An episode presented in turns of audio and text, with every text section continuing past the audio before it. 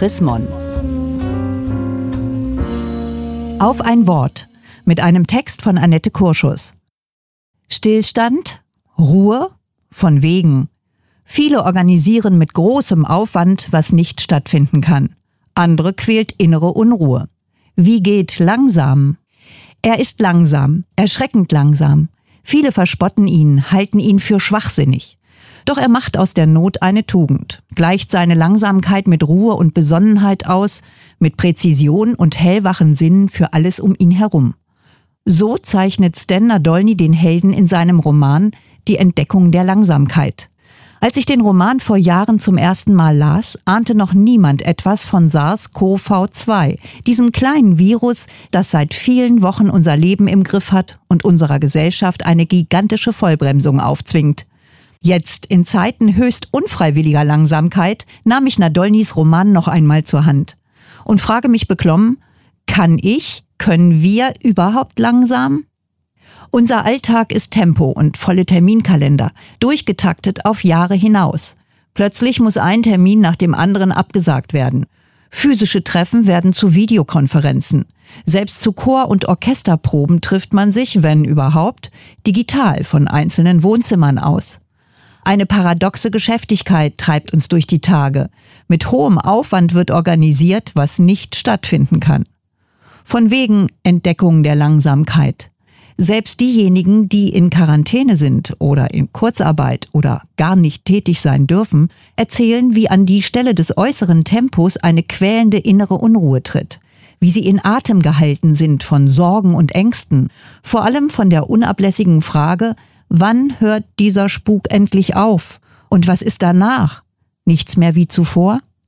Niemand wagt eine Antwort. Nein, viel verwirrender, jeder und jede gibt eine andere Antwort. Ehrlich gesagt, wir wissen es nicht. Niemand weiß es. Mag sein, dass ausgerechnet Langsamkeit in einem solchen Ausnahmezustand tatsächlich nicht gut zu ertragen ist. Also aus der Not eine Tugend machen, wie der Held in Nadolnys Roman? Hellwache Sinne entwickeln, aufmerksam wahrnehmen, was ist und womöglich daraus lernen? Ob das geht, während so vieles nicht geht? Wenigstens das. Oder ist es zynisch darüber nachzudenken, angesichts all derer, die gerade ihr Leben lassen oder ihre Existenzgrundlage verlieren oder mit ihrer Not gänzlich aus dem Blick geraten?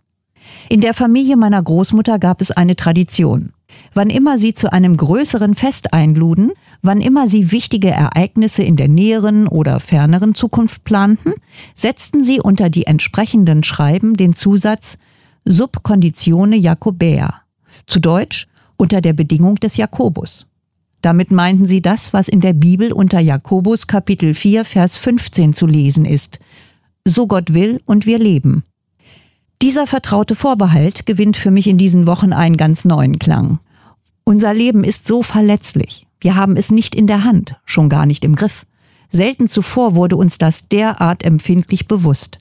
Niemand kann derzeit realistisch weiter planen als bis in zwei oder drei Wochen. So Gott will und wir leben. Was für ein Vertrauen. In allem, was wir nicht wissen und nicht planen können, bleibt eine Art Oberlicht offen. Ein lichtes Einfallstor für ungeahnte Möglichkeiten. Die Hoffnung auf eine Kraft, die über menschliches Vermögen hinausgeht und unserem menschlichen Unvermögen aufhilft. Solche Hoffnung schärft die Sinne, macht hellwach, ruhig und besonnen, nährt das Herz und beflügelt den Verstand. Im besten Fall hilft sie zu einem Mut, der nicht fahrlässig ist, und den brauchen wir jetzt, nötiger denn je. Gelesen von Renate Baumgart, Juni 2020. Mehr Informationen unter www.chrismon.de